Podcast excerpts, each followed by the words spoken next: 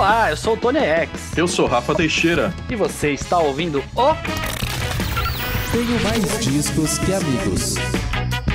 Muito bom, muito bom, muito bom. Estamos aqui em mais um episódio temático desse podcast, onde me encontro com o Rafael Teixeira. Se não fosse por aqui, né, a gente não ia se falar, né, Rafael Teixeira? A gente tem vidas Sim. atribuladas. Você se encontra comigo, eu me encontro com você. Essa vida virtual é muito agitada, muitos rolês. Eu vi que você tá com uma cerveja na mão. Então é como se fosse o nosso barco.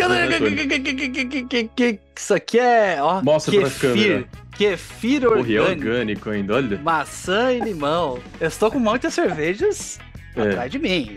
Inclusive tá escrito tem mais cervejas que amigos aqui. Não estou mentindo. Está escrito. Mas, mas assim, a gente estava nessa gravação 2h38 de uma tarde de quinta-feira. Seria meu sonho estar bebendo uma cerveja.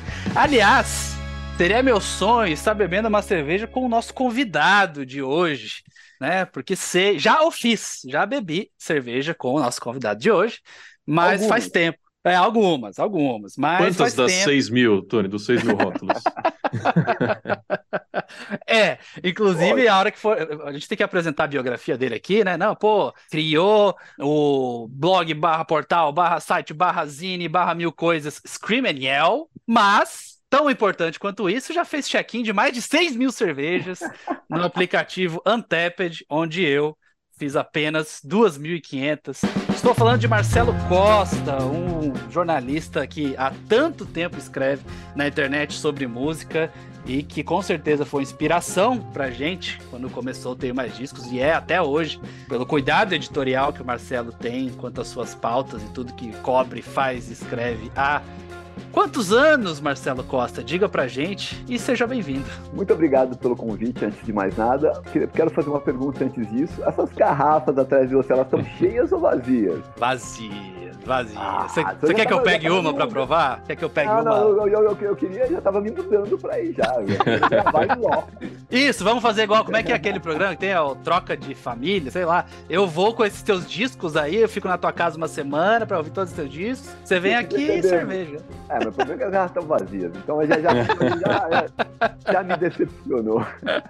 Mas vamos lá, vamos lá. Cara, pior que é muito louco isso. Eu já pensei em colecionar. Eu tenho algumas latinhas. Garrafas não, assim. Eu eu coleciono tampinha. Olha aí, olha aí. Eu jogava fora, eu jogava fora. Todas Ocupa menos espaço, né? É, olha, olha aquela parte, né? eu acho bonito pra caramba, cara, mas aí 5 mil vai ser meio complicado. 5 é. mil ia ser complicado. Eu, eu cheguei até aqui, eu contei uma vez 400. Coleção é muito bom, é muito gostoso, até o dia que você olha para ela e fala, tem alguma coisa nesse quarto que eu não aguento mais, preciso me livrar de tudo isso, aí vai tacar tudo no lixo de uma vez. Não, e garrafa, garrafa, quando eu ia jogar num saco de lixo, assim, colocava tipo seis, já ficava pesado, barulhento.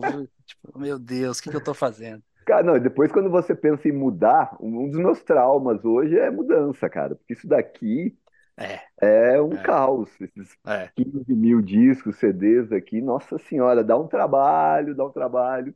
Mas vamos voltar para a pauta, vai, vamos voltar para a pauta. a pauta não é cerveja, amigos. A é. pauta. Qual é a pauta, Rafael Teixeira?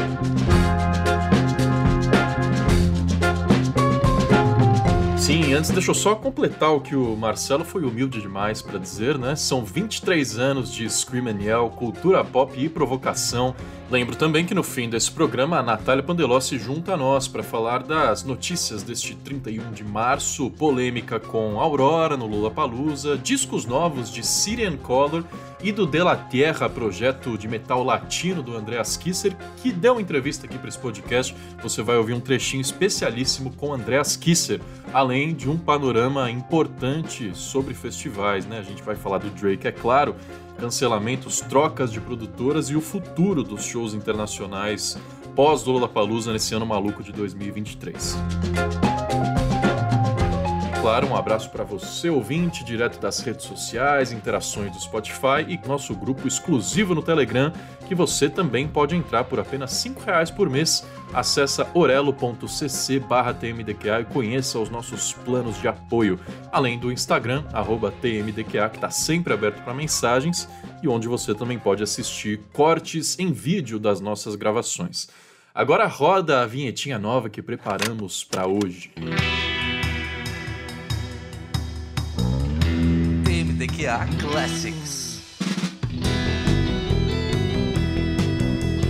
E o tema é Dark Side of the Moon, os 50 anos de um dos discos mais clássicos da história do rock and roll, que foi completado agora no início de março e hoje, último dia de março, a gente celebra esse, essa data marcante para o mundo da música. Vamos falar muito das faixas desse disco do oitavo álbum do Pink Floyd, que também é um dos mais comercialmente bem sucedidos de todos os tempos, mais de 45 milhões de cópias vendidas. Passou 11 anos ininterruptos no topo das paradas americanas, hein, não nas britânicas, que é a terra natal do Pink Floyd. Um álbum, Marcelo, quero começar ouvindo a sua análise, só te dar alguns insumos aí para você comentar. Um álbum que tem toda aquela atmosfera conceitual que Pink Floyd sempre fez, músicas interligadas, né, como uma grande peça musical, também interligadas nas letras, na temática, a forma como o Breathe depois vai encaixar em Time, depois eu acho genial. Great Gig in the Sky, uma música tão linda de ouvir ao vivo, eu ouvi o David Gilmour executando ela aqui em São Paulo. É, Brain Damage, uma música super teatral, já parecido com o que eles fariam depois em The Wall. Então, por favor, define pra gente o que foi essa fase de 73 do Pink Floyd nem tem como definir assim rapidamente. Eu ia falar facinho, hein? Facinho, já deu as boas-vindas para o nosso precisar só, só para uma definição, vai ter que ser uns três podcasts, mas é isso, é um dos maiores discos de todos os tempos. Acho que é, é e é um epiteto que você vai usar para pouquíssimos discos, assim, real, assim, real, oficial, assim, você vai falar, ah, melhores discos, melhores e maiores discos de todos os tempos. É uma, é uma classe muito fechada, são muito poucos álbuns que, que entram nessa, nesse adjetivo, e Dark Side of the Moon é um deles. É um disco que ultrapassou fronteiras, e fronteiras não só físicas, ou seja, um disco que é ouvido no mundo inteiro, mas sociais, de gostos. Então você vai pegar gente que pode gostar de música sertaneja e vai amar Pink Floyd, vai achar Pink Floyd sensacional, assim como os roqueiros, os progs, Talvez os punks não, mas, é, mas os grunges é. vão ter um pezinho ali também. Então, tipo, é um disco que é um disco revolucionário, sem dúvida, assim. Um, um dos primeiros, talvez o segundo disco revolucionário do Pink Floyd. Sendo o primeiro qual? Piper. o Piper, cara, aquilo ali é um dos grandes discos da psicodelia. Sid Barrett, e é o último. ali é o primeiro trabalho da banda, né? O segundo, que é Saucer Full of Secrets, é o último com o Sid Barrett e o primeiro com o David Gilmour, depois já em More em 69, a saída do, do Sid Barrett. Aliás, nessa sequência de discos, Tony, é, o Dark Side of the Moon para mim abre a trilogia que eu mais gosto, que é Dark Side of the Moon 73, Wish You Were Here 75 e Animal 77, Animal sendo meu disco preferido. E aí o seguinte é o The Wall, que eu acho que é em Dark Side of the Moon, eles já estavam experimentando essa coisa meio orquestrada, né? É, eu ia falar isso, você falou, tipo, da tríade, eu ia falar, nossa, e depois ainda tem o The Wall, né? Cara, eu acho que o Marcelo tocou num ponto muito interessante, que é tipo assim, é falar, cara, poucas bandas terão esse título, né? De, porra, um dos maiores discos da história e tal. E eu acho que não é só pela qualidade. Eu acho que esse é um disco lendário, eu acho que esse é um disco incrível. Tem tanta coisa em torno, né? O lance da trilha sonora do filme lá que encaixa e tal, não sei o que, não sei o que. É, mas a música nunca mais vai voltar para uma era onde uma banda como o Pink Floyd lançava Dark Side of the Moon em 73, Wish Were Here em 75, Animals em 77, The Wall em 79. Dois em dois anos com grandes projetos, com coisas muito impactantes e incríveis e que literalmente tiravam as pessoas de casa para ir comprar o disco na loja, sabe? Tipo, uh, eu acho que isso não volta mais. Eu acho que de fato, concordo com você, para mim é o início da é a fase que mais me agrada. Como o Marcelo falou, eu sou um punk e nós, punks, tendemos a não gostar dessas coisas mais bem trabalhadas, mas Dark Side of the Moon é uma exceção. Eu acho que dentro do punk eu fui muito para coisa melódica, assim, gostei muito do post-hardcore que virou emo depois e tal. E o, Dark, e o Dark Side of the Moon tem essa coisa muito melódica também, né? O Pink Floyd tem umas guitarras que são muito cabeçudas, mas muito melódicas, muito bonitas, muito. Não é a coisa. Não é fritação e tal essa fase do Pink Floyd é uma fase que nenhuma banda, talvez nenhum artista na história vai ter de novo. A Beyoncé não teve uma fase de três discos em dois anos que foram arrebatadores, assim. A gente está falando da Beyoncé. É, não é nem falando de rock and roll, que é um estilo que caiu em popularidade, né?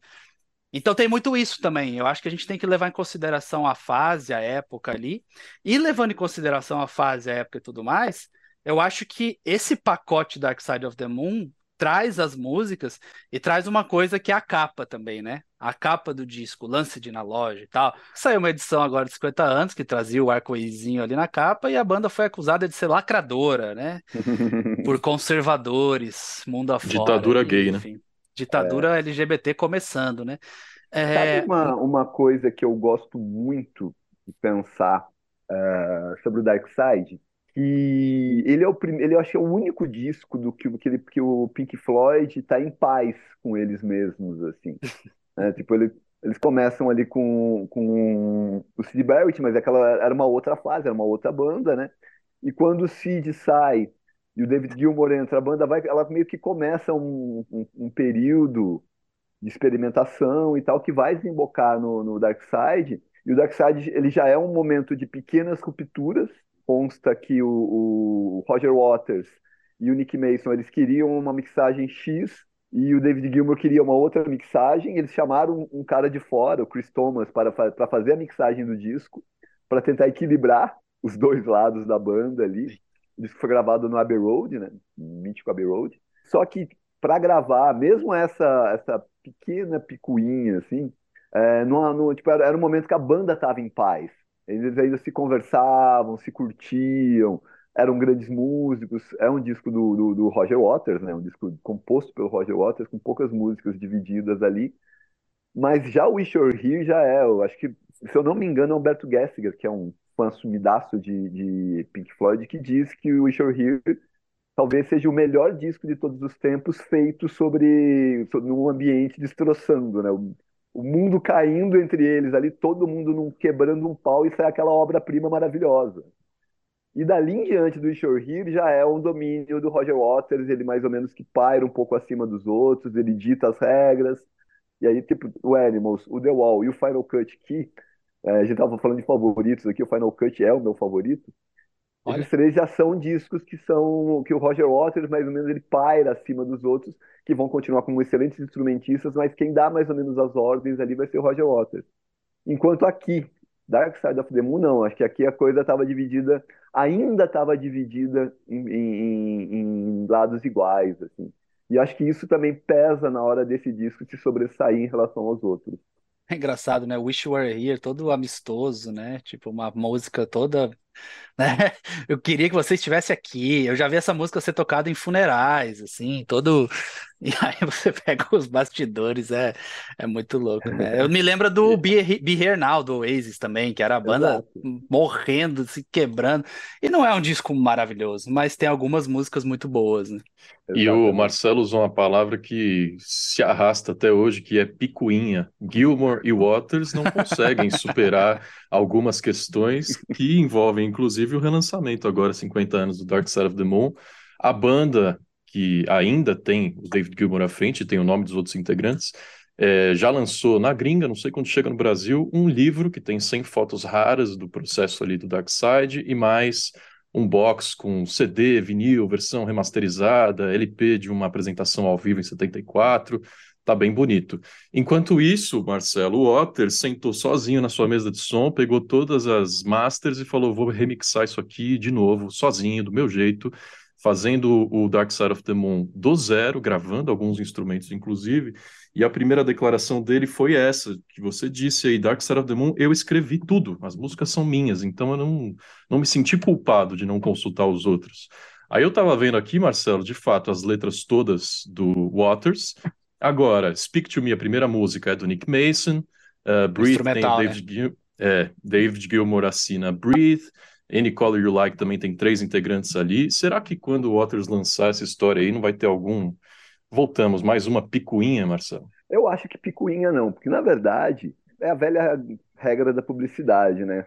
Quanto mais falar, mais as pessoas vão ouvir. Nós, nós, são 50 anos, né? Então, tipo, uh, tem muita gente que não conhece Pink Floyd hoje em dia. Né? É, é, é uma banda suprema, é uma banda que atravessou gerações uma banda que lotaria o Morumbi 10 noites, Então é. Que referência você pegou, Marcelo Costa? Nenhuma, não, não, não, não, entendi. Ao acaso, ao acaso. Foi completamente aleatório, né? Essa tua. Título da matéria: Marcelo Costa compara Pink Floyd ao Coldplay. é isso, bom, já, temos o, já temos o bait. Obrigado, Marcelo. Até a próxima. Tchau. Mas é. Só que, ou seja, então a... eles sobrevivem dessas picuinhas também. É uma banda que, se não fosse essas picuinhas talvez, talvez ela, ela se, se fosse só, até porque, né, eles lançam, eles estão relançando esse material, lançaram esses, esses três box immersion, lançaram agora essa edição essa edição comemorativa de 50 anos, mas material inédito mesmo, faz tempo que não sai, né, do Pink Floyd. E o Roger, a carreira solo do Roger Waters também, se você for pegar é, de músicas, músicas autorais inéditas sem ser Pink Floyd, também é uma carreira que anda à margem. Ele tem um público, ele tem é, é, uma bela carreira solo, mas, a, mas todas as turnês dele vão ser lá o The Wall Berlin, é, é, vão ser turnês embaladas em projetos do Pink Floyd. Então todo mundo está amarrado ao Pink Floyd ali. É. Então eu não acho que vai ter uma picuinha entre, assim, picuinha jurídica. Não acho que vai ter uma picuinha jurídica. Tá, tá todo mundo muito bem de grana ali, inclusive. Acho interessante o Roger Waters fazer isso, mas nunca, nunca vai tirar o brilho da obra original. Nunca vai tirar a, a e é, acho que primeiro que não vai ter o mesmo alcance, né? Nunca que o Roger Waters vai vender 45 milhões desse, desse disco dele. E nem acessos em, em streaming, assim é um disco que ele já ele tá no, no, no, no nosso sangue. Né? Então, Time, é, Money, os Andanos, quando a gente ouve, aquilo ali já está impregnado. E se você tirar qualquer coisinha daquilo ali, a gente vai perceber. Então, se você o Roger gravando agora do jeito dele, você vai, logicamente vai ser diferente, porque senão, se fosse para gravar igual, não precisaria, né? Vai ter, vão ter nuances diferentes ali que vai ser interessante para observar a visão que ele tem do disco 50 anos depois eu acho isso muito legal.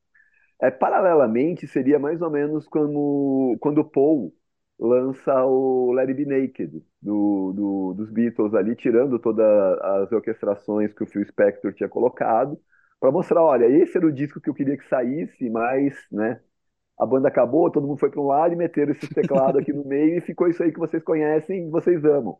Mas esse, o It Be Naked não é, tipo, não tem, você, você foi, é um disco muito bacana como é, retrato da época e o histórico dos Beatles ali, mas de maneira alguma ele apagou o Larry B.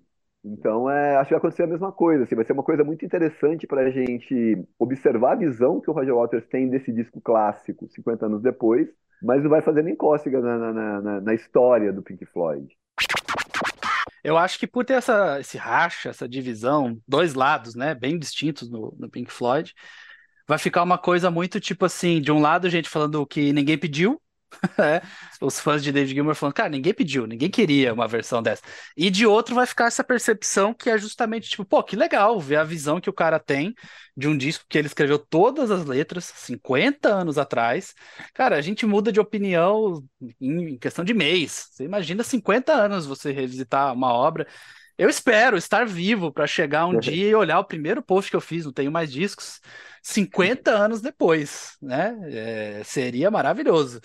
Terei meus 74 anos, então É, o Waters está com 79, né? Tem que é, se então. admirar a saúde do garoto também. É, é, então eu acho que é, tem, tem, muita gente falando assim numa vibe, ninguém pediu, né? Que não precisaria, mas eu acho que vai ser muito legal. E eu concordo com o Marcelo, não tem como, não tem como tirar o brilho é, de um disco tão emblemático. A versão dele de Great Gig in the Sky não vai ser mais marcante do que não a versão original com, é, com os vocais da Claire lá, enfim. Nem sei se ele vai manter, se ele vai tirar, o que ele vai fazer, enfim. Mas, mas eu acho mas eu acho, assim, cara, que o funk é fã mesmo. O funk é tipo, até mesmo o fã que tem ali o seu fã clube Gilmore e o fã clube Waters, o funk é fã mesmo, ele quer ouvir mais coisas.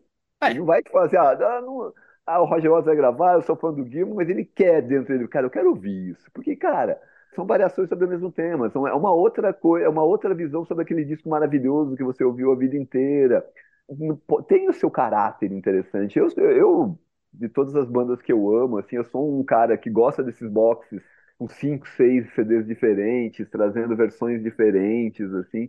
Eu curto essa, essa vibe, assim. Então eu acho que o fã do Pink Floyd mesmo, ele queria mais é que o David Gilmour lançasse um, um, um Dark Side dele. Ah, é, você vai fazer isso, Roger? Nossa, isso seria maravilhoso. Eu vou fazer o meu, eu vou colocar o baixo lá embaixo. Imagina tipo banner, né, cara? Tem que ser embaixo, né, cara? É, tipo, vou colocar o baile e vou fazer a minha versão, sabe? Então eu, eu, queria ouvir a versão dos dois, inclusive. E você falou de shows, eu ia te perguntar. Imagino que você, como eu, aproveitou a oportunidade de ver o Gilmour e de ver o Waters quando eles vieram para São Paulo, né? Sim. O que, que você achou? Para mim, o clima da plateia estava o melhor possível, não existe essa divisão entre os fãs de Pink Floyd, a galera tá lá para ouvir suas músicas preferidas. O show do Gilmer, uma coisa mais técnica musical impecável, né? Ele vai executar tudo perfeitamente. Inclusive, o show que eu assisti, ele reiniciou Money três vezes.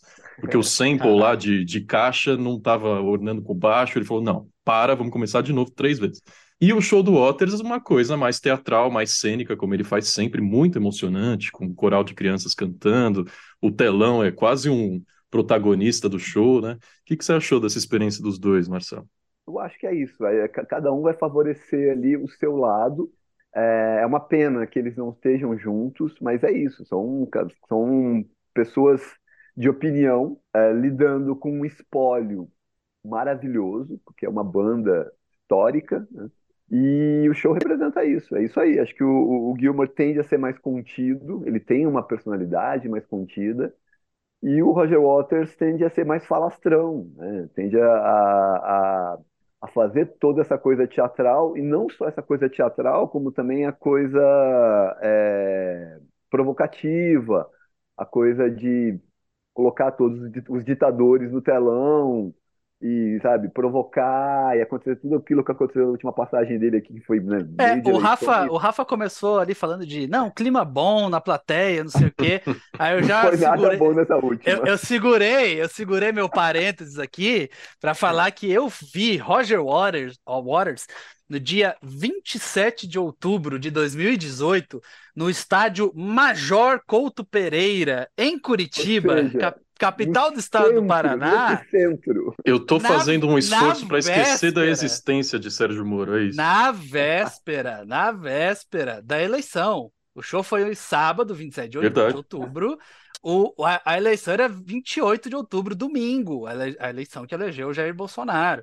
Exato. E é, não havia uma divisão tipo, estamos vendendo camisetas do Pink Floyd aqui, David Gilmour, Roger Waters. Não, a divisão era camisetas do Pink Floyd, camisetas de Jair Bolsonaro. As pessoas estavam vendendo e comprando. Muitas entraram no estádio com a camiseta do Bolsonaro e havia um grande boato que, até onde eu sei, confirmei com fontes da produtora e tal, que era verdade, que o Sérgio Moro estava no estádio e que tinha a lei, né? Que acho que às 10 horas você não podia horas. mais fazer qualquer tipo de manifestação política. E que se o Roger Waters fizesse algum tipo de manifestação política, alguém ia ter que responder por aquilo. Então tava um fuzuê no bastidor ali, tipo, tá, quem que vai ser? Vai ser alguém da equipe, alguém da produção, alguém da técnica, alguém. Quem, quem que vai ser? Aí deu 9h58 o protagonista telão, que o Rafa citou tão bem, exibiu uma mensagem assim: é 9h58. Faltam dois minutos para acabar o limite que eu posso falar sobre política. É, daí ele colocou aquela mensagem, acho que sobre ditador e tal. É, é, não, eu não sei se ele chegou a colocar. Eu não, não lembro se ele chegou a colocar ali, não, mas é possível, é possível. E ele meteu, faltando dois minutos pro limite. E aí daí continuou o show e tal. E eu tava do lado de várias pessoas, algumas com camiseta do Bolsonaro, que ficavam falando toca aí, cala a boca, você não sabe, você não tem nada a ver. Política. É, é. Então, a gente, a gente tem esse histórico curioso e muito único, assim, né? Se perguntar para o Roger Waters quantas vezes na carreira dele, de sei lá quantas décadas, são 50 anos do Dark Side, tem mais bons anos aí, é, quantas vezes ele tocou numa véspera de eleição presidencial num país que estava dividido, polarizado e que ele estava contra o candidato que eventualmente se elegeu? Eu acho que foi uma. Exatamente, cara. Ou seja, foi uma noite bastante interessante, mas é. nada calma. Não, nada calma. Mas enfim, todos Rafa. Os olhos, né? todos, todos, os olhos da cultura pop estavam para esse show nesse dia, cara. Até fora do Brasil, inclusive. Tava todo mundo interessado no que, que ia desenrolar isso daí. É. E no final das contas acabou sendo muito. Você usou a palavra contido, eu vou usar a mesma palavra. Foi muito contido, né? Ele, ele poderia ter causado. Ele poderia, 11 da noite, ter metido ali uma, uma foto do Bolsonaro, igual ele fez com o Trump lá, botou num porco, botou acho que um vibrador no Trump, um troço assim, não lembro. Ele fez algumas montagens sexuais com Donald Trump nos shows dos Estados Unidos e tal. Ele podia ter feito isso. E aí ia dar uma grande de uma M, né? Para alguém. Mas ele não fez. Claro. Ele escolheu faltar dois minutos e, e jogar dentro da regra do jogo, né? É, acabou que a repercussão até foi menor por causa disso. Mas eu, eu estava lá. foi, foi um dia peculiar. E só lembrar que a última reunião do Pink Floyd, os quatro ao mesmo tempo no palco, foi em 2005 para o Live Aid um show que tem muitas polêmicas cercando também. Tem uma matéria lá no Tenho Mais Disso Que Amigos, Pink Floyd e o incrível show de reunião e de despedida em 2005, que conta por que, que os membros decidiram subir no palco juntos naquela ocasião que já faz 18 anos. É isso, na sequência a Natália se junta a nós para as notícias e lançamentos dessa sexta, mas a gente só pode encerrar essa parte do programa, Tony, falando para você, caro ouvinte, relembrar o Dark Side of the Moon, tem a versão clássica em todos os streamings, tem o box também com remaster, com single, com mix diferente, e é, o Marcelo diria para você comprar o disco e botar na sua vitrola, né, Marcelo? Com certeza, o vinilzão, hein? Vinilzão. É. É, sim, eu acho que é, tem que colocar o disco de vinil para tocar, porque, novamente, é uma experiência. Eu não gosto de usar a palavra saudosismo, mas é uma coisa de tipo entender. Não, beleza, esse aqui é um, um dos discos mais importantes da história. Se você der o play no Spotify, é possível que você ouça e fale, cara, o que, que isso aqui tem de diferente? Hoje tem 1.500 bandas botando esse delayzinho aqui, botando esse reverbzinho ali e fazendo isso aqui. Ah, esse solo aqui nem é tão bom. Mas a hora que você pega o conjunto e, e, abraça o disco e lê sobre o que era o contexto da época e tal, aí você entende por que, que é um dos discos mais incríveis da história. Eu espero que, enfim, a gente tenha uma guinada geracional e nossos filhos, né, Marcelo, é, voltem a se interessar por esse tipo de coisa, porque é, a, a tecnologia acabou deixando o consumo muito, muito, muito curto e muito rápido. E definitivamente Dark Side of the Moon não é um disco para ser consumido de forma curta e de forma rápida. Marcelo, deixe seus arrobas aí para o pessoal acompanhar seu trabalho. Fala de novo o portal do Scream e tudo mais, por favor. É isso aí, screeniel.com.br. Estamos ali 23 anos no ar falando um monte de bobagem. É, tem umas entrevistas legais também. E não é bobagem, Twitter, Screeniel, YouTube é Screeniel também, tudo junto. O Instagram também é Screeniel chega lá. Sempre tem algumas novidades legais. E será convidado novamente aqui para o podcast, Antônio.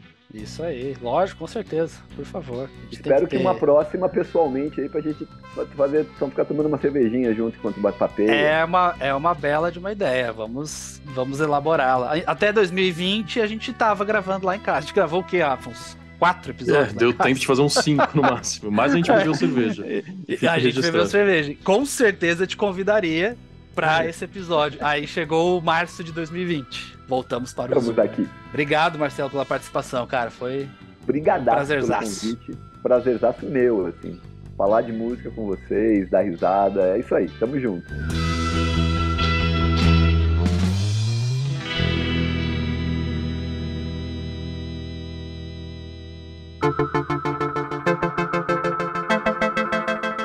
Notícias e três lançamentos. É, agora a gente vem para essa parte gostosa do podcast Tema Disco de Amigos. Não que a outra não tenha sido, não é isso. Mas é porque agora a gente recapitula o que está acontecendo no mundo da música, atualidades, depois de viajar com Marcelo Costa por esse discão do Pink Floyd. E a gente teve dias movimentadíssimos. Meu Deus, esse Brasil parece que não para nunca, não tem, não tem freio nessa eu ia falar um palavrão aqui, mas deixa quieto.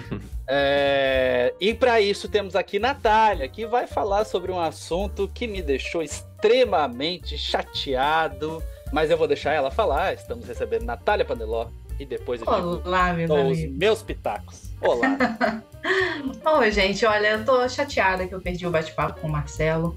Não tanto pelo disco, né? O Dark Side of the Moon, que eu acho um disco muito super valorizado. É, né? vamos é, lá. É verdade, já, é já que você entrou você nesse tava... assunto, ó, você tá chateado, não sei por quê, porque você não entrou porque não quis, Natália. Não, olha Ah, quis fazer média com o ouvinte e tomou. não, olha, eu fui, eu fui dispensada por serviços prestados a esse podcast, tá bom? Ah. É verdade eu que tenho... você põe o Dark Side of the Moon pra dormir? não, porque eu não quero ter pesadelo. Nossa, essa foi boa. É... Foi boa, foi boa. Tá, então, olha só. Eu queria comentar uma notícia que eu acho que é inescapável, né? Acho que todo mundo da música girou em torno de Lollapalooza nessa semana. Uma das notícias que mais chamou atenção nos últimos dias, continua rendendo até hoje, é o fim do show da Aurora no Lollapalooza, né? É, resumindo a treta, é, existe uma suspeita de que o baterista da banda da Aurora é neonazista. É isso. A internet tomou essa.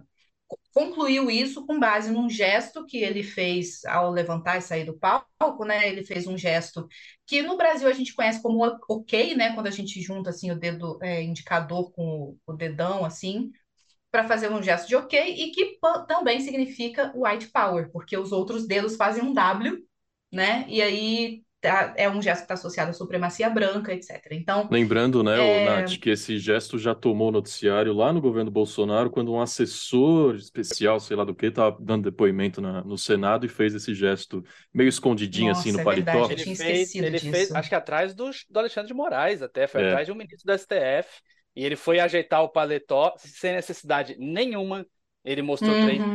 Exatamente. Então, assim, é um, um gesto que está comumente associado ao movimento da supremacia branca, e enfim, é, quem é, levantou mais assim essa polêmica foi o Pérez Kenji, que é, é da, da, banda Glória, né? Ele tem uma conta no Twitter e ele é, comentou desse momento. Ele falou que uma amiga que estava lá é, presencialmente no show, ela ficou intrigada também com esse gesto, enfim. E aí foram descobrir, depois, vasculhando o Instagram do cara, que ele tinha um desenho que aparecia uma suástica, um post de 2017, enfim. Logo em seguida, a Aurora, ela meio que saiu em defesa dele, dizendo que ela conhece ele e e é um contraste né? absurdo, né? Porque a Aurora é uma Exatamente. pessoa tão, né, alegre, que emana ah, uma energia cara, boa. Gente, a gente ficou tão feliz com ela, a gente não ia entrevistá-la no Lollapalooza, aí de última hora apareceu um slot, ofereceram pra gente, a gente falou, claro, bora aí, entrevistar a Aurora. Aí o, o, o, o Cauê, nosso correspondente, estava lá, entrevistou e fez um vídeo super divertido dela, fazendo caras e bocas enquanto uhum, dava entrevista sim. e tal. Foi muito, ela foi muito incrível com a gente. E, e, aí, e todo mundo gostou do show, né? Foi um show bonito, emocionante, as pessoas estavam chorando e tal. Então a Aurora foi de, assim, quase desconhecida para o público em geral, para uma das maiores revelações, para uma decepção completa do Lollapalooza em 24 horas, talvez? Exatamente. Mas, assim, é, eu acho que é importante a gente dizer que é, bom, saiu a notícia também que esse baterista, acho que vale a gente citar o nome dele, que apesar de eu não saber pronunciar, é, é Sigmund Westein, não sei. É, ele disse que tudo não passa de grandes coincidências. Eu acho que é importante a gente dizer que ele está se dizendo vítima dessas coincidências, digamos assim. É, o número que ele usa no, no perfil dele do Instagram, que tem um 777, que também tem uma certa ligação com, com supremacia e tal. Ele falou que é por causa da gravadora dele, que realmente se chama 777 Music, que é um selo independente, que inclusive tem o Boy Pablo, que, com quem ele também toca ele falou que ah, o símbolo do nazismo apareceu no desenho por causa de uma brincadeira de mau gosto, etc. Eu acho que ele tem e direito ele tem de se posicionar e se. Tem uma tatuagem é... Quem nunca Exatamente. foi associado ao neonazismo por coincidência, né? Todo mundo, por normal. Por coincidência, é. exatamente. Por coincidência, no plural. É, quatro, quatro, ou cinco ou seis, mais é. ou menos. Né? Então, assim, eu acho que ele tem direito de se defender, claramente, né? É, mas é importante que, assim, essas situações venham a público, sim, e que a gente não normalize uma pessoa fazer um gesto, mesmo que ela não soubesse, agora ela fica sabendo que não pode ficar fazendo esse gesto porque ele é ofensivo, ele é problemático em muitos níveis. E, assim, a internet está aí para problematizar e também é, investigar se for o caso. Então, as pessoas já estão buscando muitas outras coincidências, não é mesmo?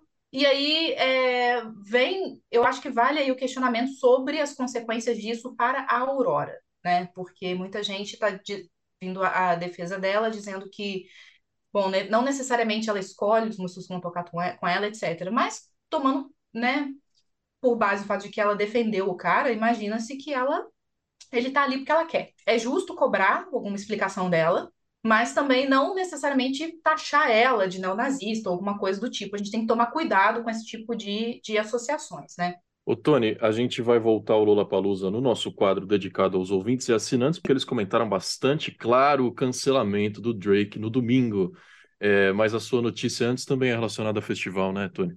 Sim, o Festival da Terceira Idade, um festival que eu nem sou metaleiro, mas fiquei com vontade de ir é o tal o Power Trip. Eu sei que o Gustavo, nosso ouvinte aqui, assíduo, que inclusive assina o podcast, então tá lá no grupo conversando com a gente direto. Ele foi no Desert Trip, que aconteceu há alguns anos, acho que foi 2016, 2016, 2017, enfim. E o Desert Trip aconteceu no mesmo lugar onde acontece o Coachella, porque é da mesma produtora é, que organiza o Coachella, a Golden Voice, e eu chequei aqui, foi final de 2016, outubro de 2016. É, a Golden Voice resolveu reativar o Desert Trip num formato diferente, voltado ao heavy metal, por isso chamou de Power Trip. E, cara, esse é um dos formatos de festival, tava falando pro Rafa aqui em off, que eu gostaria muito que fosse o futuro dos festivais, que é, são seis bandas em três dias só, são duas bandas por dia, sexta, sábado, domingo mas gigantes, assim, coisas lendárias. A única mudança que eu faria, talvez, é colocar uma ou duas bandas menores de abertura cada dia para mostrar o que é novo e tal, para renovar público, porque também, se não ficar só nessa galera aí, uma hora acaba, né? E aí foi anunciado é, ontem a, a, primeira e talvez única edição, né? O Desert Trip teve uma só e acabou. Na época foi Paul McCartney, Rolling Stones, Bob Dylan, uma galera incrível. E esse ano ficou assim: sexta, Guns N' Roses e Iron Maiden. Estou muito curioso, porque existem tretas históricas de Axel Rose com Iron Maiden, por exemplo. A gente tem uma matéria lá no site, cujo título é Em 1988, um jovem Axel Rose detonava Kiss e Iron Maiden em entrevista. Então, eles no mesmo dia, eu quero ver se vai ter coragem ou se vai ter amadurecimento na cabeça desses rapazes, que não são mais tão jovens assim. Sábado, ACDC e Ozzy Osbourne. O Ozzy que chegou a falar que não, não dá mais, tá, tô com muita dor aqui, não consigo mais subir no palco. Aí depois ele voltou e falou que não, a imprensa exagerou. Mas a imprensa só repercutiu uma frase dele, que falou que não dava mais. Uhum. Mas enfim, agora ele tá provando que está de volta. E é a atração do sábado de Power Trip. E no domingo, Metallica e Tool. Vai ser, cara, vai ser histórico. É, eu gosto muito desse ar de deserto, assim. Eu fui no Coachella uma vez, há 10 anos, inclusive, 2013. E o lugar lá é muito bonito, as montanhas, os cactos, a coisa toda. E, pô, seis bandas lendárias, né? Como eu falei, até eu que não sou metaleiro, até eu, punk, fiquei com vontade de ir nesse festival. Acho que vai ser bem legal. Eles anunciaram um final de semana só, mas é bem possível que eles façam aquele esquema, né? Tipo, ah, acabou tudo, gente final de semana extra, tá aqui. E tá muito na moda isso, né? Anuncia show, esgota show, anuncia mais. Coldplay tá aí para mostrar que essa é uma bela de uma tática das produtores. E a minha notícia essa semana é um caso um tanto bizarro de uma invasão policial na casa do Afroman. Afroman é um rapper que todo mundo conhece por aquela música Because I Got High. Because I Got High, Because I Got High. né? Eu, eu, eu essa música. Quando a gente fez a matéria, eu fui ver o clipe, eu dei muita risada, velho. É, quem é da geração Pânico na TV conhece essa música especialmente, né? Que tocava todo domingo num quadro lá, que nem vou citar qual quadro é. Eu, eu, não conhecia por causa do Pânico, não, mas bom saber. Pois é, mas o, a, a situação se inverteu, porque o Afro-Man, no fim do ano passado, ele foi vítima de um caso que a gente já está acostumado a ver nos Estados Unidos, né? Abuso de autoridade policial contra artistas negros, especialmente. Então, em outubro do ano passado, a polícia fez uma operação na casa dele porque tinha suspeita de tráfico de drogas, de que ele guardava uma quantidade grande de drogas na casa dele e de que ele mantinha uma pessoa em cárcere privado na residência dele. A polícia invadiu, tinha o um mandado, né? Então não invadiu, mas foi lá fazer a operação para checar essas acusações. Não encontrou nada, encontrou, claro, um baseado ou outro, né, para consumo pessoal, mas nada para tráfico, e claro que não tinha ninguém sequestrado na casa do Afroman. É, só que ele disse depois que essa operação foi um tanto quanto violenta, que ameaçaram ele e a família, que quebraram as câmeras de segurança e que apreenderam 5 mil dólares em dinheiro e devolveram só 4,600. A polícia ainda embolsou 400 doleta. O que, que o Afroman fez? É, decidiu transformar esse caso em música. Então, um mês depois da operação, ele lançou Lemon Pound Cake. É um álbum que tem algumas faixas que fazem referência a essa operação. Inclusive, o clipe dessas faixas tem é, vídeos das câmeras de segurança dos policiais. Até porque eles quebraram né, as câmeras de monitoramento da, da casa do Afroman. Então, me parece o tipo de coisa que já é bem suspeita, né? Você entra para fazer uma batida policial e quebra as câmeras, estranho, né? Exatamente. Ele falou: ó, vou fazer música, vou fazer produtos de merchandise, vou fazer post nas redes sociais e ganhar dinheiro em cima desse caso para pagar as câmeras que eles quebraram, a porta de entrada da minha casa também. Só que a história não acabou aí, porque os policiais, se vendo nesses videoclipes, falaram: Isso aqui é, é invasão de privacidade, eu não quero a minha cara no clipe do Afroman. Então estão processando, são sete policiais num processo coletivo contra o Afroman, pedindo tudo que ele ganhou, todos os lucros arrecadados com as músicas, com os shows e com as mercadorias.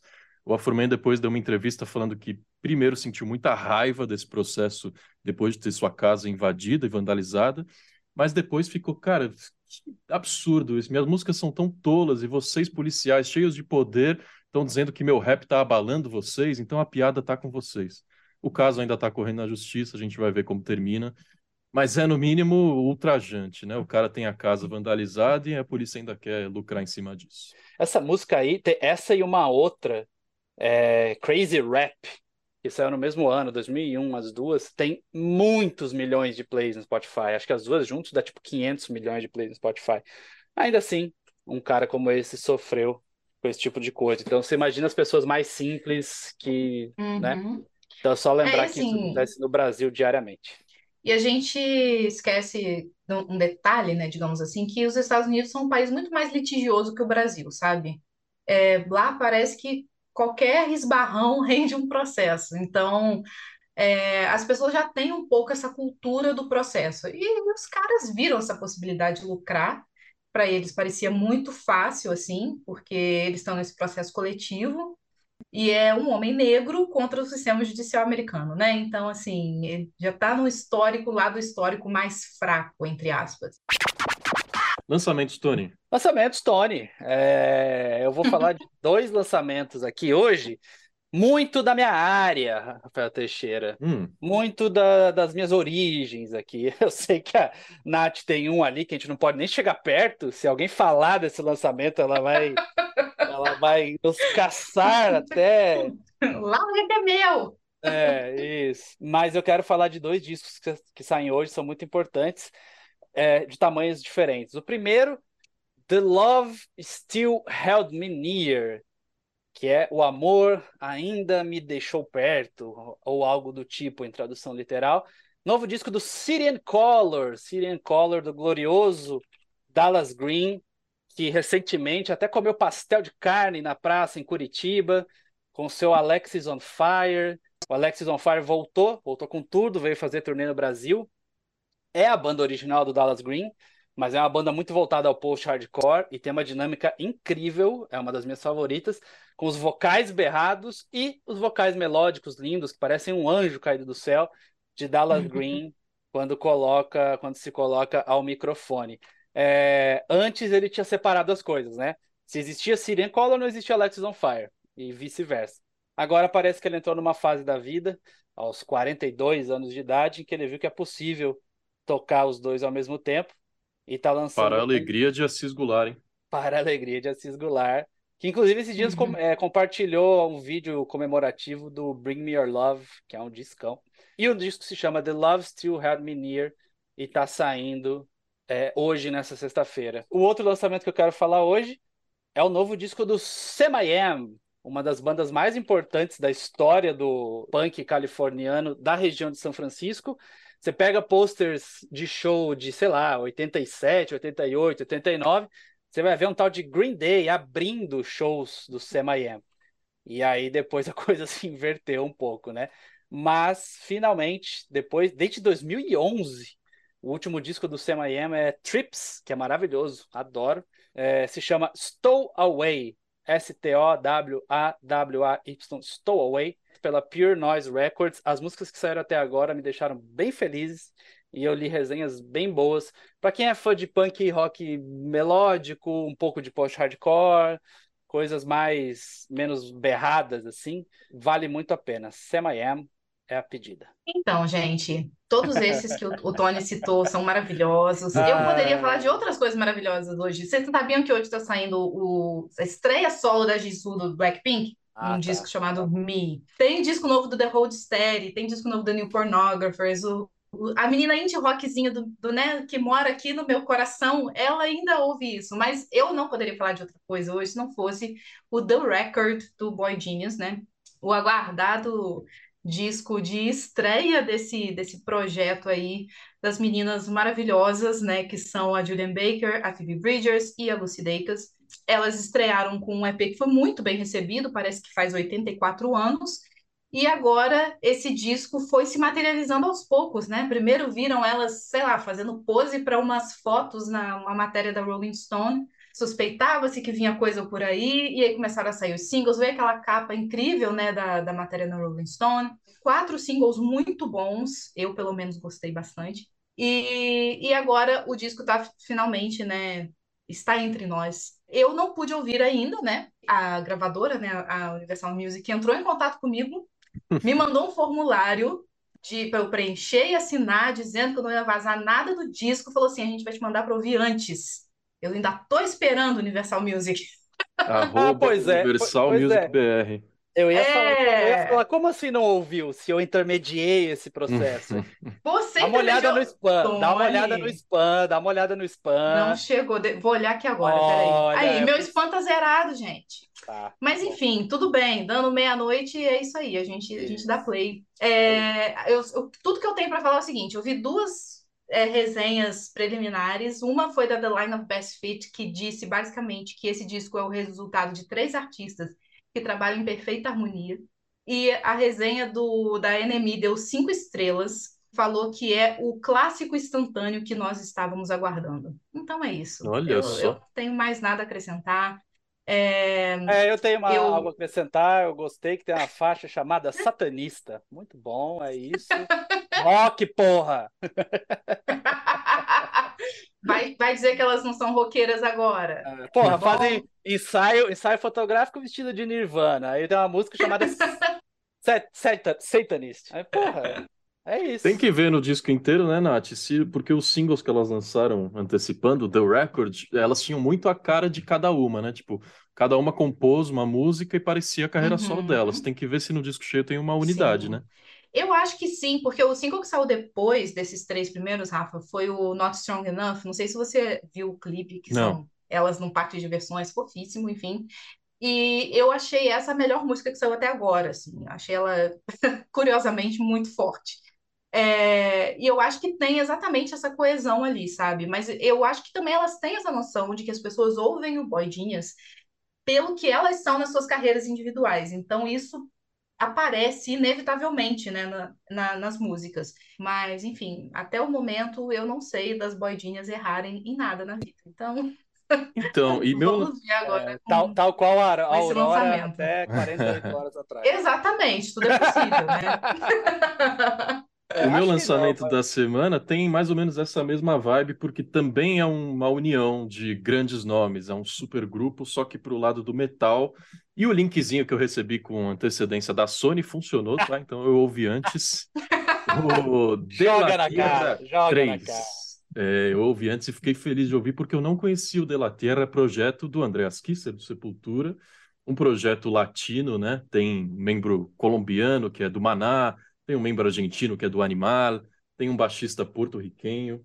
E essa, o lançamento de hoje vem acompanhado de uma entrevista, né? Porque eu tive o prazer de conversar com o Andrés, então vocês vão ouvir ele agora explicando é, a consistência exatamente de gente que não consegue se encontrar sempre, né? Cada um de um país, gente que tem seus projetos paralelos, mas quando se juntam para gravar um álbum do De La Terra, parece que é uma banda que nasceu junta, porque é, tem uma unidade ali misturando referências de ritmos e de instrumentos de cada um desses países. Todos os álbuns são intitulados, o primeiro saiu em 2014, depois 16 e agora De La Tierra 3, saindo nessa sexta-feira.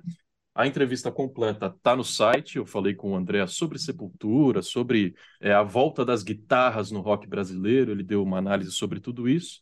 E aqui agora vocês vão ouvir um trechinho dele falando do disco novo do De La Terra especificamente. Andréas, prazer falar com você, tudo bem? Obrigado, cara, tudo certo. Mas esse disco 3, cara, tá mais, é, mais metal, né? Porque eu acho que muito por causa do Harold, né? O Harold é um baixista que vem do mundo do metal, ele acho que encaixou um pouco melhor, assim, né? Com, com essa estrutura que o De La Terra tem, que é uma estrutura metal, e é, tá um disco pesado. A gente está muito feliz com o resultado né, desse disco, de som e de composição e tudo. E, e finalmente, né? Tá saindo, porque, putz, a gente tá trabalhando nesse disco desde antes da pandemia, né, meu? É. Era para ter gravado em maio de 2020, enfim.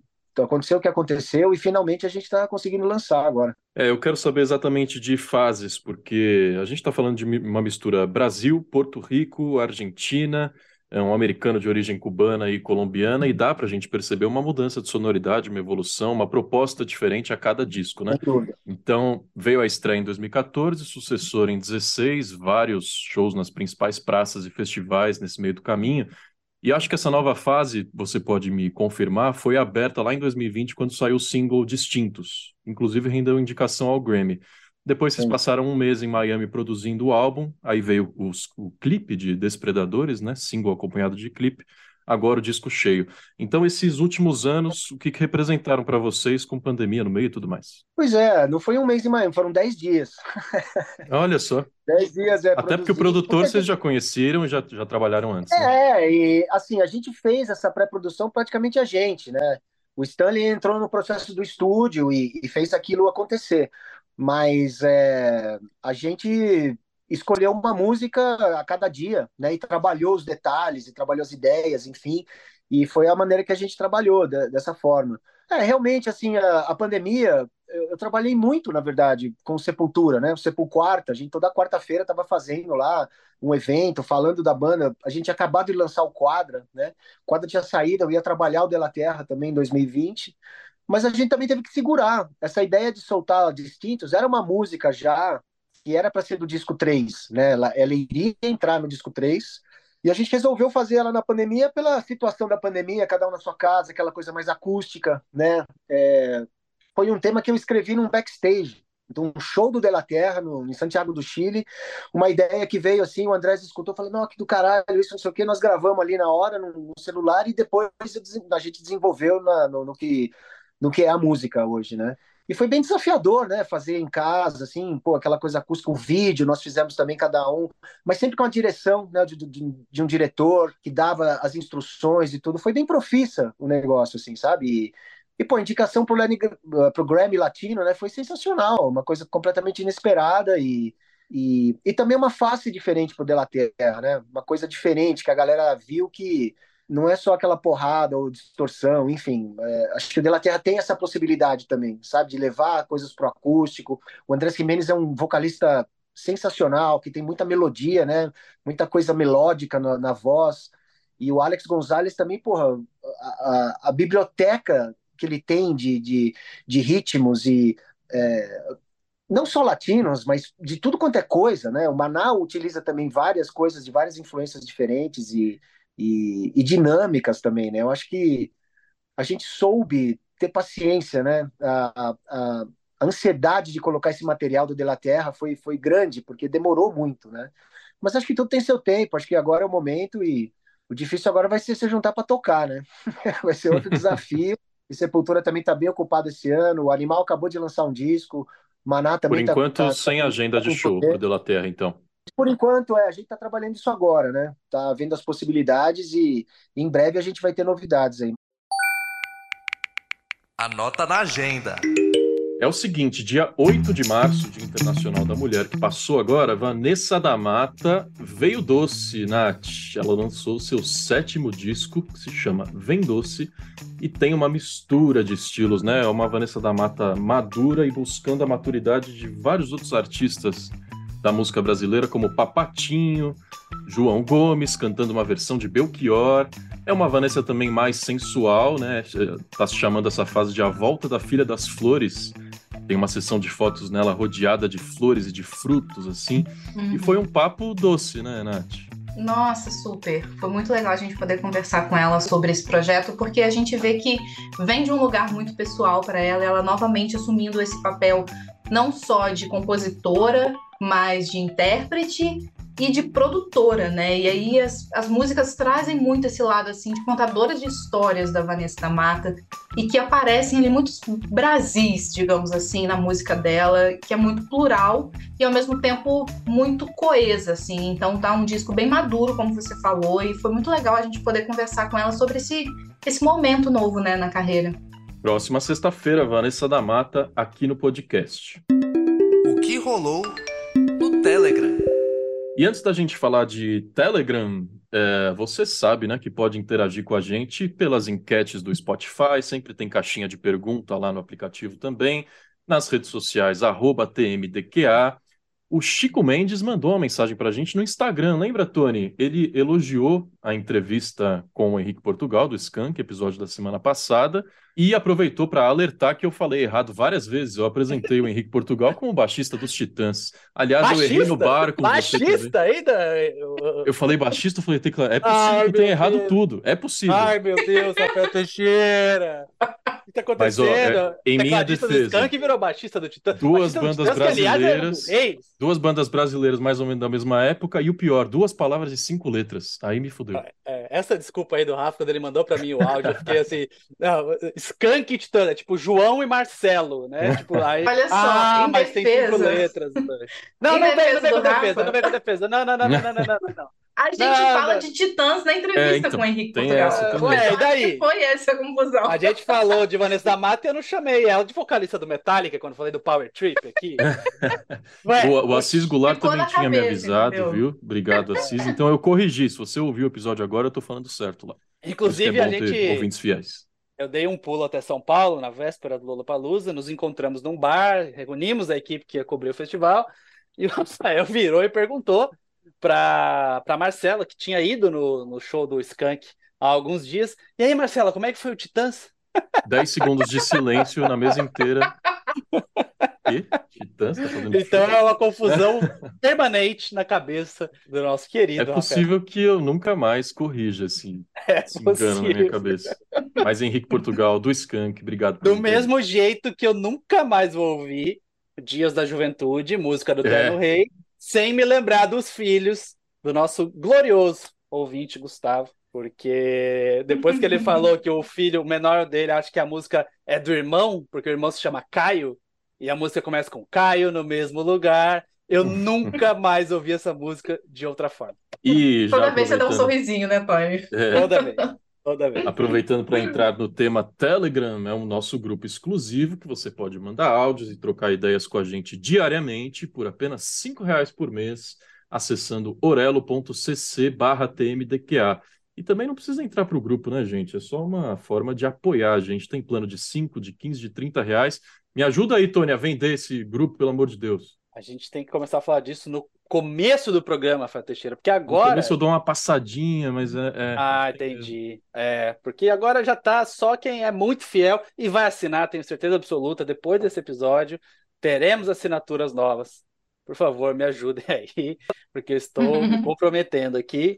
E, pô, lá a gente pode contar esses bastidores, né? Tal qual Rafael Teixeira deu esse vacilo no bar. É, passando vergonha, a gente pode contar outros. Então... A principal discussão lá essa semana foi as decepções do Lollapalooza, né? Porque nossos assinantes são frequentadores assíduos de shows e eles não gostam de cancelamento. Não, peraí. Uhum. Peraí, você está me dizendo que a principal discussão não foi o, o, a injustiça contra o filme do Sonic? É isso? Teve também. Teve né? também. Pelo amor de Deus, foi um plot twist, né? Que... Todo mundo lá defendendo o filme do defendendo Sonic. Defendendo o filme do Sonic. Sei, nem que vocês Por isso que eu amo esse grupo.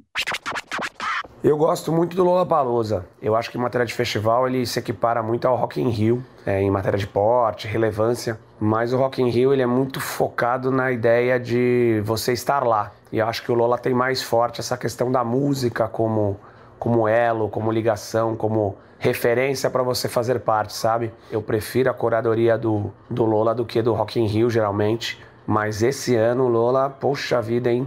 Sexta-feira, diz que o show da, da Billie Eilish teve problema de telão e tudo mais. Aí o Blink, que a Vin não veio, e agora o Drake dá essa, né? Vamos ver se os próximos festivais também vão, vão ter dificuldades com essas remarcações e todos esses cancelamentos. Torcer que não, né? Torcer que as coisas se estabilizem aí para o mercado brasileiro e para o mercado de eventos. Pô, que papinho que ele soltou, hein, desse lance de tem um membro na minha produção que é fundamental. Eu não acredito muito nisso, não. Também acho que o lance é o contrato mesmo e mais do que as questões burocráticas, é muito desrespeito, né? As pessoas vêm para ver, a maioria do público vem para ver os headliners. Eles chamam, né, a grande massa, que quem lota mesmo, eu acho que é quem vem para ver esses esses grandes artistas, esses grandes nomes. Eu gosto muito de Skrillex, aliás, eu gosto mais de Skrillex do que de Drake. É, hoje também ia ser o dia da Willow, e ela também cancelou, então que loucura, né? Eu lembro que alguém desse grupo falou que, pô, gente, cancelamentos acontecem. E daí a gente teve o Lula que, tipo, mais cancelou, assim, na história. Muito louco 2023. Questões, né, minha gente? É, esse, esse caos do Lola Palusa pode afetar o resto do mercado brasileiro de festivais, Tony? Não. Cara, é, é, isso renderia um episódio inteiro de podcast e eu acho que a gente precisaria conversar com especialistas na área, e mesmo assim, eles não falariam muitas coisas, porque a gente está falando de indústria da música no seu estado mais bruto e conser... bruto em vários sentidos, tá? É, e, e, e difícil e volátil, muito mais do que a indústria de gravação, do que a indústria de distribuição, do que a internet. Eventos Cara, é uma coisa que eu não duraria um dia no mercado de eventos conhecendo como eu conheço, sabe? Tanto que tivemos acabou... um festival TMDQA em 2017, né? É, aí foi por outros, outros motivos. Eu até gostaria que tivesse continuado, mas foi justamente porque, por eu não gostar, eu gostaria que outras pessoas continuassem fazendo. Enfim, eu, o que eu ia falar, a gente acabou de ter a troca né, de produtoras. A Time for Fun deixou Lollapalooza e assumiu Primavera, e a Live Nation assumiu o Lollapalooza e deixou o Primavera, sendo que já saiu notícias de que o Lollapalooza agora, na verdade, é uma coprodução, né? Tem várias participações. Uma é a Live Nation gringa lá fora, é a, né, a empresa americana gigante. Tem a C3 Presents, que também faz parte. O Perry Farrell tá nessa coisa, eu acho que do lado da C3, se eu não me engano. É, e tem uma porção ali até da, da empresa do Medina, do Rock in Rio. Então não é à toa as coisas que vão acontecendo, de tal, de tal anunciado no autódromo, etc, etc. Por exemplo, o 100 Gex, que é uma banda que muita gente queria ver, porque tem feito uma sonoridade diferente e trilhado um caminho que muita gente está seguindo, não tocou no Lollapalooza e no mesmo dia estava fazendo um Boiler Room em Los Angeles. Boiler Room é um dos, uma das festas barra sessões de estúdio e tal, é, mas mais conhecidas e disputadas da música eletrônica no mundo inteiro. Então, alguém que cuida da carreira do, do 100 Gex olhou lá e falou: opa, posso estar no Boiler Room LA ou no Lollapalooza Brasil no mesmo dia. Onde estarei? E aí você vai optando por, enfim, colocar a banda onde você acha que faz mais sentido trabalhar naquele momento, sabendo que a hora que você anuncia o line-up do ano seguinte, vende ingresso. A gente falou. Quantas vezes se falou lá no grupo? Nossa, será que vai flopar esse Lola? Meu Deus, o Blink cancelou, vai flopar. Aí acaba o festival, segunda-feira, Lola Palusa Brasil bate recorde de público. 103 mil um dia, 98 mil no outro dia e cento e poucos mil no outro dia. Então, 300 mil pessoas no Autódromo de Interlagos, em um line-up. Ouvinte, estou fazendo muitas aspas com a mão aqui, flopado. Então, cara, essas mega produtoras raramente se preocupam com coisas assim. Ah, nossa, olha tudo de problema. Meu Deus, jogaram o nome do Lola no lixo. Não, não jogaram, cara. Ano que vem vai comprar ingresso, vai dar sold out de novo. A galera esquece rapidinho. E a não ser que houvesse um boicote real, de tipo, caramba, vamos nos organizar e boicotar esse evento aqui, algo aconteceria. Não há esse boicote nem por coisas muito mais graves, né, que foram noticiadas, que aconteceram, nos arredores do autódromo, com questões de, trabalhistas e tudo mais. Poucos artistas falaram sobre isso, acho que só o Black Pantera se manifestou durante o evento. É... Então, não, cara, não tem crise. Tem crise para festival menor. É, eu já falei, eu falei num podcast que eu participei esses tempos que me convidaram, falei abertamente, tem vídeo meu no Instagram falando, eu acho que a gente está vivendo uma bolha de festival que vai estourar. Mas a corda não vai estourar, como tudo no mundo em qualquer indústria não vai estourar para o lado do grande, vai estourar para o lado dos pequenos, dos festivais independentes. A gente está vendo um monte de festival repetindo line-up e ficando parecido, e eu, a gente acabou de participar da Maratona Cultural de Florianópolis com o palco do MDQA, e eu falei com o organizador, ele falou, Tony, cara, desde que passou a pandemia ali, que começou a fazer show de novo, o preço do transporte triplicou, o preço da iluminação triplicou, o preço da logística triplicou, para montar um palco triplicou, e os cachês triplicaram e não triplicou o público do festival em si, né? Então, a gente está nesse momento complexo para eventos, mas eu tenho toda a certeza do mundo que não serão os grandes que serão afetados. E isso aqui não é uma crítica, isso aqui é, é, é uma constatação, é o que é. O capitalismo é assim, o business é assim e a indústria da música é assim. Por fim, já falei demais, acho que até extrapolei o tempo aqui, mas procurem no Google uma imagem maravilhosa que é Coachella Lineup Agencies. Aí você vai achar o lineup de um ano do Festival Coachella que a pessoa trocou o nome do artista pelo nome da agência que cuida da carreira daquele artista. Resumindo, são três. O Coachella tem 100 atrações, 150 atrações, sei lá, eu, são muitas atrações. Você vai ver três nomes em evidência. São três agências que cuidam e buscam e gerenciam carreiras de artistas e marcam em shows e festivais. E elas detêm esse poder. Novamente, não é uma crítica. Como a gente tem três major labels no mundo há muito tempo, Sony, Warner e Universal, e é o que é, a indústria da música é isso, no mundo dos festivais também tem isso. É interessante sempre é, lembrar desse ponto, porque o fã de música tem essa coisa muito passional, né? É, o fã de música ainda acha que a Rosalia vem tocar no Brasil porque ela quer. O fã de música acha que o Metallica vem fazer turnê porque ele quer. E não é, gente. Vai ter uma produtora daqui que vai falar, cara, acho que eu vou ganhar um dinheiro com uma turnê do Metallica. Metallica, quanto que é? Ah, é tanto. Pô, mas não dá para fazer desconto? Dá, dá pra fazer desconto se você fizer mais um show. Ah, então eu faço mais um show. E aí você faz uma negociação e a banda vem. São raríssimos os casos em que o artista, né, por exemplo, o Blink-182, se eles achassem que realmente, pô, que vacilo a gente não ter ido, eles iam virar e falar, ó, ah, deem um jeito pra gente voltar pro Brasil mês que vem. Pra gente ir lá pro Brasil mês que vem. E não é assim, gente. Não é assim. Tem um monte de show em outro lugar, tem a, um monte de acordo comercial. A última palavra costuma ser a do artista. Então é bom lembrar que a gente vive num mercado, é business em primeiro lugar e antes de tudo. Depois dessa aula de mercado musical, diz para mim, ouvinte, se não vale pagar para ouvir esse podcast. Isso aqui é uma masterclass que Tony acabou de dar. Você não é. encontra esse conteúdo em outro lugar. Não mesmo. reais por mês, né? 15 se você quiser, é. 30 se você quiser, a gente agradece é. muito. Aqui é... não, tem, não há empresas grandes por trás, eu garanto. e só para fechar o grupo, o nosso caro Assis Goulart, um grande provocador, né? Como todo palmeirense, mandou uma foto do Drake com a camisa do Corinthians. Tony. É o seguinte, não julgue um homem pelos acertos e sim pelos erros dele. O Drake ter feito isso foi a única coisa certa que ele fez na vida, porque de resto, mano, é só história. Nunca critiquei. Grande Drake, maior rapper da, da história, né? Maior rapper rapper da história, segundo a Billboard, né? Vou falar o quê? Se o Brasil não viu o show do Drake, é porque o Brasil não mereceu. Pelo amor de Deus, né, cara? Vergonhoso. Vergonhoso. Tenho informações de bastidores que não posso compartilhar aqui, mas a única coisa que eu posso falar é que, gente, não deem palco para esse tipo de artista, por favor, sabe? Eu não consigo entender como esse cara tem tanto stream. É...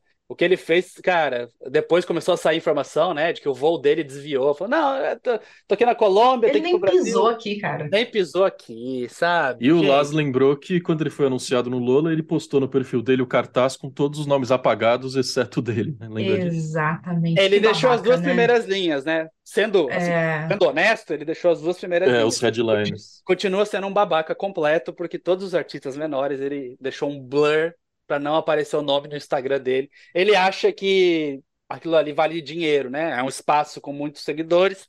Provavelmente ele acha que se quiser aparecer ali, teria Exatamente. que pagar. Então ele deixou só. Que, e se você for ver, eu não duvido que seja da mesma agência, do uhum. empresário, do, sabe? Artistas que ele sabe que tem conexões que vale a pena mostrar ali. Nath, encerra o programa para nós. Nossa! Vai ser diferente. Gente, olha, como sempre, foi bom demais falar com vocês. É... Eu não sei como é que termina, não. e com isso terminamos o episódio de hoje. É isso, assim termina, pronto. Siga as redes, arroba TMDQA. Um grande abraço, até a próxima. Tchau.